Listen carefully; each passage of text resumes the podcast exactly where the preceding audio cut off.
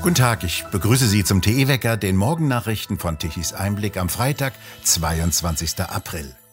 In dieser Woche haben wir für Sie in unserem Ferienwecker eine Reihe von Gesprächen vorbereitet. Heute mit TE-Autor Thomas Spahn über die Lage in der Ukraine sowie die Auswirkungen des Krieges in der Ukraine auf Russland, wo Putin offensichtlich sein Russland ins 18. Jahrhundert zurückbombt. Gut zwei Wochen bleiben ihm noch, um bei jener Traditionsparade zum Tag des Sieges im Zweiten Weltkrieg auf dem Roten Platz in Moskau seinen Sieg zu verkünden.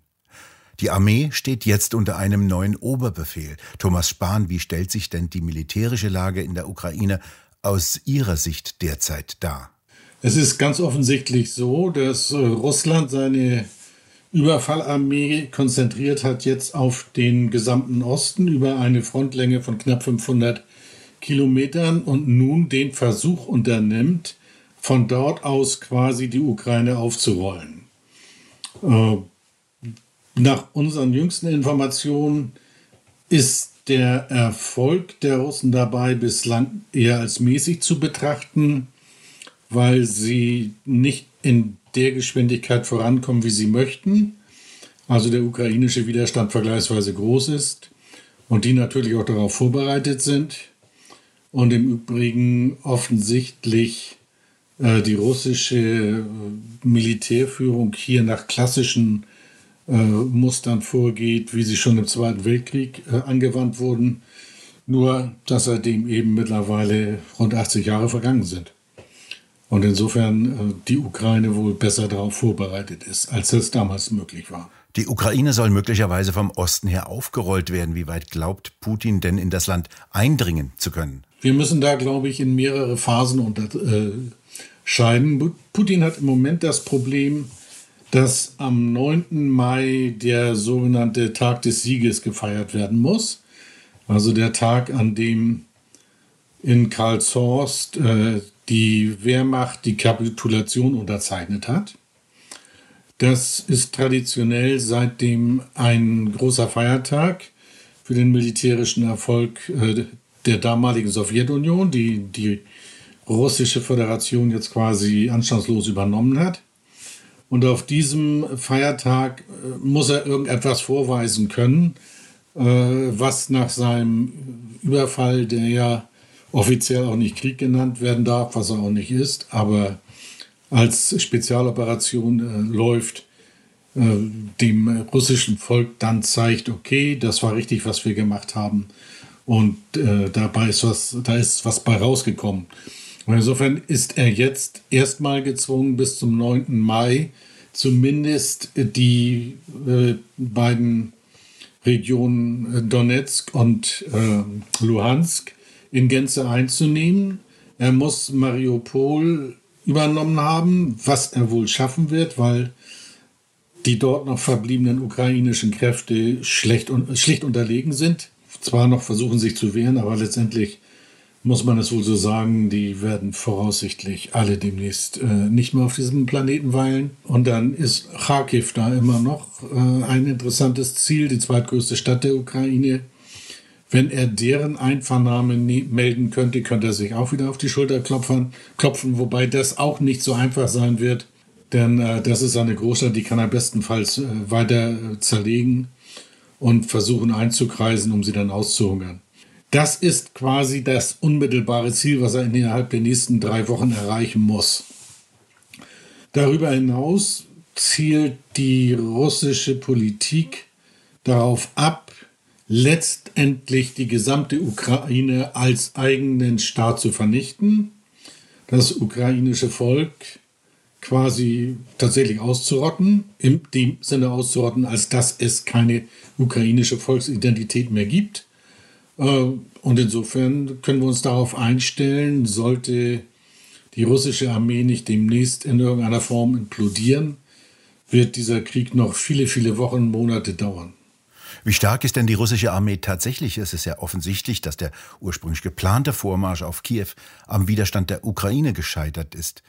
Und das britische Institut Study of the War bilanziert, dass die russische Armee keine richtigen Geländegewinne gemacht hat und sich in erstaunlich schlechtem Zustand präsentiert. Also auch aktuell ist es vollkommen richtig, dass auch bei dieser neuen Ostoffensive äh, die Russen nicht in dem Tempo vorankommen, wie sie sich das gedacht haben. Dafür gibt es mehrere Ursachen. Die eine ist, dass tatsächlich Russland offensichtlich nur mit altem Material unterwegs ist. Das heißt, das, was da rollt oder auch nicht rollt, sind durchweg Materialien, die bereits zu Sowjetzeiten entwickelt und überwiegend wohl auch gebaut worden sind. Was mittlerweile im Westen bei den Beobachtern auch die Frage aufkommen lässt, was von diesen angeblichen äh, Showprojekten und tollen Waffen wie dem Armata tatsächlich vorhanden ist. Oder ob das nicht alles äh, putinsche Dörfer gewesen sind, nach dem Motto, äh, wir müssen sie nicht haben, sie müssen nur glauben, dass wir es haben. Und das wäre natürlich für die russische äh, Langfriststrategie fatal, wenn tatsächlich Russland nur über dieses Material verfügt, weil damit hätte im Ernstfall die NATO kein Problem. Das muss man mal so deutlich sagen. Äh, der zweite Faktor ist eine ganz offensichtlich fehlende Motivation der russischen Soldaten. Nach unseren Informationen ist es offenbar so, dass diejenigen, die in der ersten Welle, also ab Februar, zum Einsatz gekommen sind, mittlerweile in der zweiten Reihe zurückgezogen sind, weil man auf die aufpassen muss. Die scheinen wohl schon relativ demotiviert zu sein und keine Lust zu haben eigentlich auf Krieg. Deswegen stehen die jetzt in der zweiten Reihe, wo sie äh, besser kontrolliert werden können.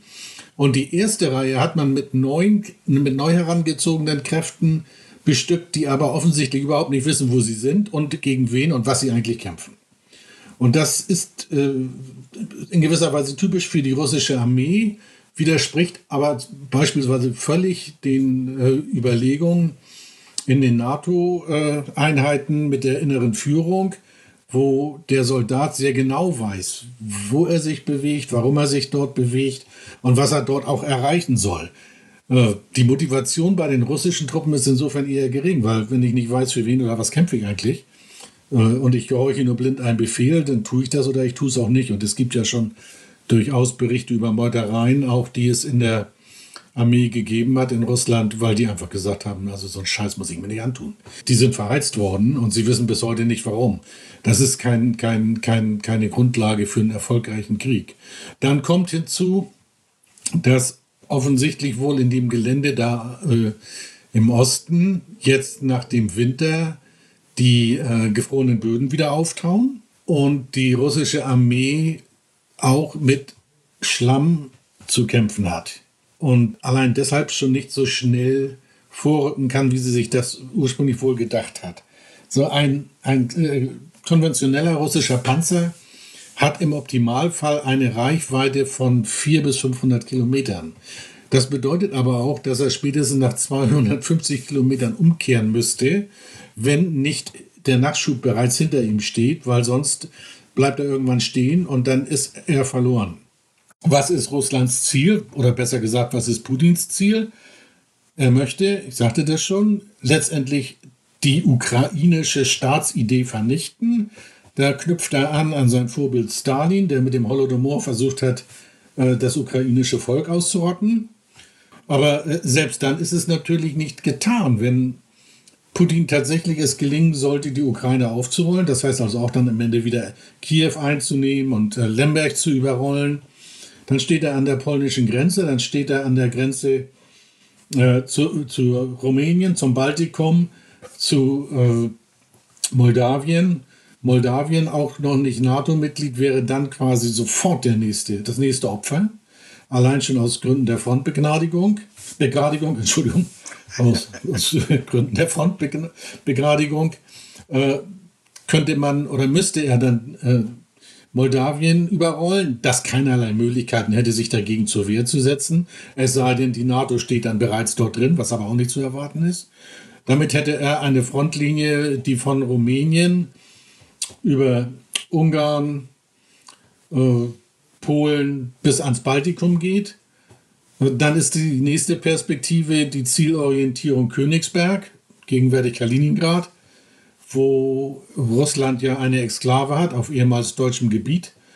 Die möchte Putin auch gerne wieder fest verbunden haben. Da ist das Baltikum dazwischen und äh, auch Weißrussland, aber Weißrussland hat er ja schon eingesagt. Das ist nur noch äh, eine Formalie. Nur dann steht er natürlich unmittelbar gegen die NATO.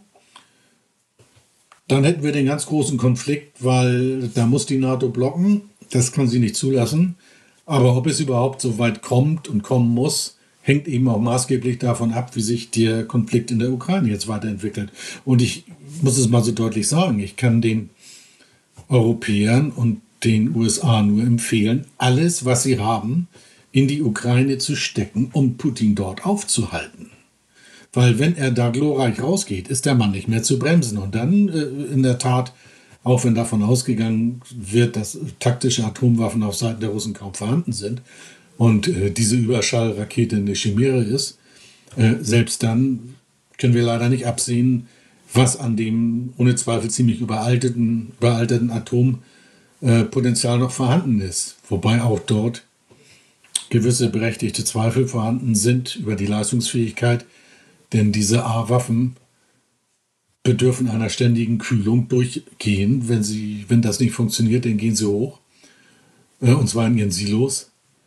Und insofern ist tatsächlich die Frage, war Russland überhaupt in der Lage, die letzten 40, 50 Jahre dieses äh, durchzuhalten und äh, zu gewährleisten? Oder sind nicht viele der angeblichen Atomraketen schon längst abgewrackt, weil sie sowieso nicht mehr funktionsfähig sind? Aber das sollten wir vielleicht besser nicht testen weil das könnte dann doch zu einem relativ finalen gegenseitigen K.O. führen. Auszugehen ist ja davon, dass äh, Amerika und Großbritannien und Frankreich sehr genau über Satelliten beobachten, was dort geschieht. Was sagen denn die amerikanischen Quellen, soweit sie bekannt sind? Ja, das ist ja das, das eigentlich Spannende dabei. Also selbstverständlich, die sind sozusagen live dabei. Und sie sind nicht nur live dabei, sondern sie informieren die ukrainische Seite auch live sozusagen real-time ständig über jede Bewegung der Russen. Nach unseren Informationen ist es so, dass beispielsweise hinsichtlich der, der angeblichen taktischen Atomraketen bislang überhaupt noch nichts festzustellen ist, dass da Nullbewegung waren, trotz der entsprechenden Drohung. Es ist auch nichts festzustellen, was irgendwo in Richtung äh, Finnland oder sowas sich verändert hätte, wobei die Russen da ja auch drohen, wegen des zu erwartenden NATO-Beitritts, den Putin nun zwangsläufig provoziert hat. Äh, also, das ist übrigens auch interessant, dass er da immer den, seinen Dackel mit Medvedjev vorschickt und äh, nicht selber aktiv wird. Der darf dann immer irgendwie mit Atomwaffen drohen. Und irgendwie kann ihn da auch keiner mehr so richtig ernst nehmen. Äh, das ist also die, die globale Geschichte. Dann ist eine Menge Material und Personal abgezogen worden aus allen Bereichen der, des, der Russischen Föderation, also sowohl vom Osten als auch beispielsweise aus Königsberg, Kaliningrad. Äh, alles nach, in die Ukraine verlegt worden, sodass dort tatsächlich ein Großteil der russischen Armee jetzt vereint ist. Äh, aber der Vorstoß der jetzt vor zwei Tagen quasi einen begonnen hat, eben tatsächlich bislang noch nicht den Erfolg hatte, äh, von dem äh, Moskau wohl ausgegangen ist. Und daran ändert auch Dvornikow nichts, der jetzt äh, als neuer Oberbefehlshaber da die Fäden in der Hand hat und auf den Putin gesetzt hat, weil der vor allem in Syrien so effizient in der Lage gewesen ist, die dortigen Widerstandskräfte gegen Assad äh, zusammenzuschießen. Nur Syrien ist nicht die Ukraine aus vielerlei Gründen. Spielen wir mal den Gedanken zu Ende, dass äh, die russische, der russischen Armee gelingt es nicht, ihre Ziele zu erfüllen. Sie bleibt übrig, teilweise zerschlagen. Das ist ja nicht nur ein gewaltiger Ansehensverlust der russischen Armee und auch Russlands, das hat ja auch erhebliche politische Folgen. Welche könnten das denn sein? Also ich glaube, dieser gesamte Konflikt hat jetzt schon eine hochinteressante Folge, weil nämlich potenzielle Verbündete Russlands, wie vor allem die äh, Rotchinesen, sehr wohl und sehr interessiert sich das Ganze anschauen. Ja, die Rotchinesen äh, gehen wohl irgendwie davon aus, sie würden in irgendwann absehbarer Zeit einen Krieg gegen die USA führen müssen. Und da wäre selbstverständlich ein Verbündeter äh, Russland sehr äh, willkommen, aber der nützt einem nichts, wenn dessen konventionelle Kräfte keine Schlagkraft haben. Und bislang haben diese konventionellen Kräfte eben nicht bewiesen, dass sie schlagkräftig sind. Das kann also dazu führen, dass beispielsweise in Peking auch strategisch neu gedacht wird. Oder auch in Indien, ja, was sich im Moment auch so ein bisschen an Russland angelehnt hat, äh, weil es sich davon Energie verhofft. Ähm, aber die schauen natürlich alle sehr genau hin, wie leistungsfähig ist denn dieser potenzielle Partner, den wir da haben. Und äh, bislang ist er das eher weniger als erwartet. Viel spannender aber wird letztendlich die Frage der inneren Situation. Also die russische Propaganda kann natürlich eine Menge wegbügeln, weil die Gleichschaltung durch Putin ist intern mittlerweile, kann man sagen, zu 100 Prozent durchgesetzt. Das sind freie Medien aus Russland selber gibt es nicht mehr. Es gibt zwar nach wie vor Möglichkeiten, sich im Ausland zu informieren, aber das wird die breite Masse des Volkes nicht tun. Die hängen auf der äh, Liste äh, der, der staatlichen Medien und glauben erstmal das, was ihnen erzählt wird. Da unterscheiden sie sich wenig von dem Deutschen äh, im Jahr 1938, 39, 40. Das muss man einfach auch so zur Kenntnis nehmen. Wenn aber beispielsweise die Anzahl der gefallenen Russen, nicht der Ukrainer, sondern der gefallenen Russen immer deutlicher wird und im Kernland Russland die Mütter um ihre Söhne weinen müssen. Eine solche Situation hat es schon mal gegeben. Und dann wird es sehr schwierig, auch für eine autoritäre Führung, wie Putin sie eingerichtet hat, letztendlich die da langsam entstehenden Widerstände auch noch im Zaum zu halten. Er kann nicht alle Soldaten mit der, äh, internieren und er kann sie schon gar nicht wegschießen.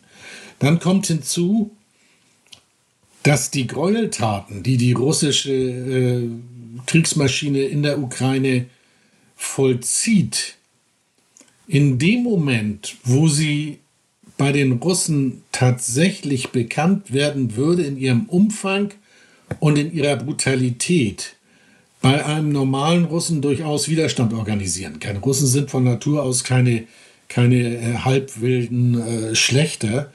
Ganz im Gegenteil sind die eigentlich sehr hilfsbereit und, und äh, äh, auch gastfreundlich. Und viele haben auch Kontakte in die Ukraine gehabt und ha haben diese auch heute noch oder hätten sie gerne.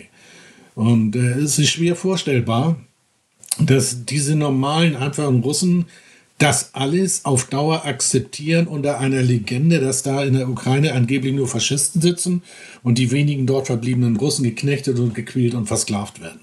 Putin ist an die eigenen Grenzen geraten. Er hat das Problem, dass im Grunde genommen seit, man kann schon fast sagen, zehn Jahren sich Russland gesellschaftlich, kulturell nicht mehr weiterentwickelt, sondern ganz im Gegenteil sich zurückentwickelt, auch wirtschaftlich. Und das ist eigentlich das große Versagen dieses Mannes. Er hätte die Chance gehabt, sein Land zu modernisieren, eine Wirtschaftsdynamik zu entfalten mit den Rohstoffen, die er hat, die das Land auch wirklich hätten voranbringen können. Stattdessen hat er aber dafür gesorgt, dass sich Russland heute wie ein Entwicklungsland darstellt, dass dessen wirtschaftliche Fähigkeiten marginal sind und der nur davon lebt, dass er seine Rohstoffe exportiert. Das ist, kennen wir klassisch aus Afrika oder auch aus manchen asiatischen Staaten, die lange Zeit genauso agiert haben, weil sie nichts anderes hatten als nur ihre Rohstoffe. Davon kannst du aber auf Dauer vor allem ein halbwegs kultiviertes Volk wie die Russen, die letztendlich ja an Europa angedockt sind, nicht äh, bei der Stange halten.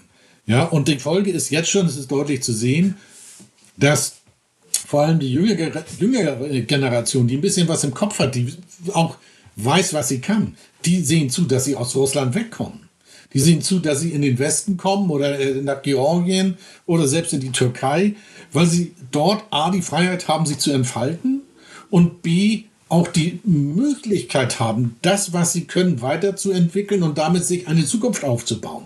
Das alles sehen sie in Russland nicht mehr. Und insofern muss man einfach feststellen, Putin und seine Kamerier, die haben dieses Land mit einem großen lauten Krach an die Wand gefahren. Und das, was jetzt passiert in der Ukraine, ist im Grunde genommen nichts anderes als eine Übersprungshandlung in der Hoffnung, die befürchtete Revolution im eigenen Land, den Aufstand der Leute äh, gegen sich äh, durch diesen, dieses außenpolitische Abenteuer abzufedern und abzufangen. Und auch sowas hat eigentlich in der Geschichte fast nie funktioniert. Er bummt also sein Russland ins 18. Jahrhundert zurück. Das kann man so sagen, ja. Thomas Spahn, vielen Dank für das Gespräch und wir bedanken uns bei Ihnen fürs Zuhören. Schön wäre es, wenn Sie uns weiterempfehlen. Weitere aktuelle Nachrichten lesen Sie regelmäßig auf der Webseite tichiseinblick.de und wir hören uns am kommenden Montag mit dem gewohnten aktuellen Wecker wieder, wenn Sie mögen.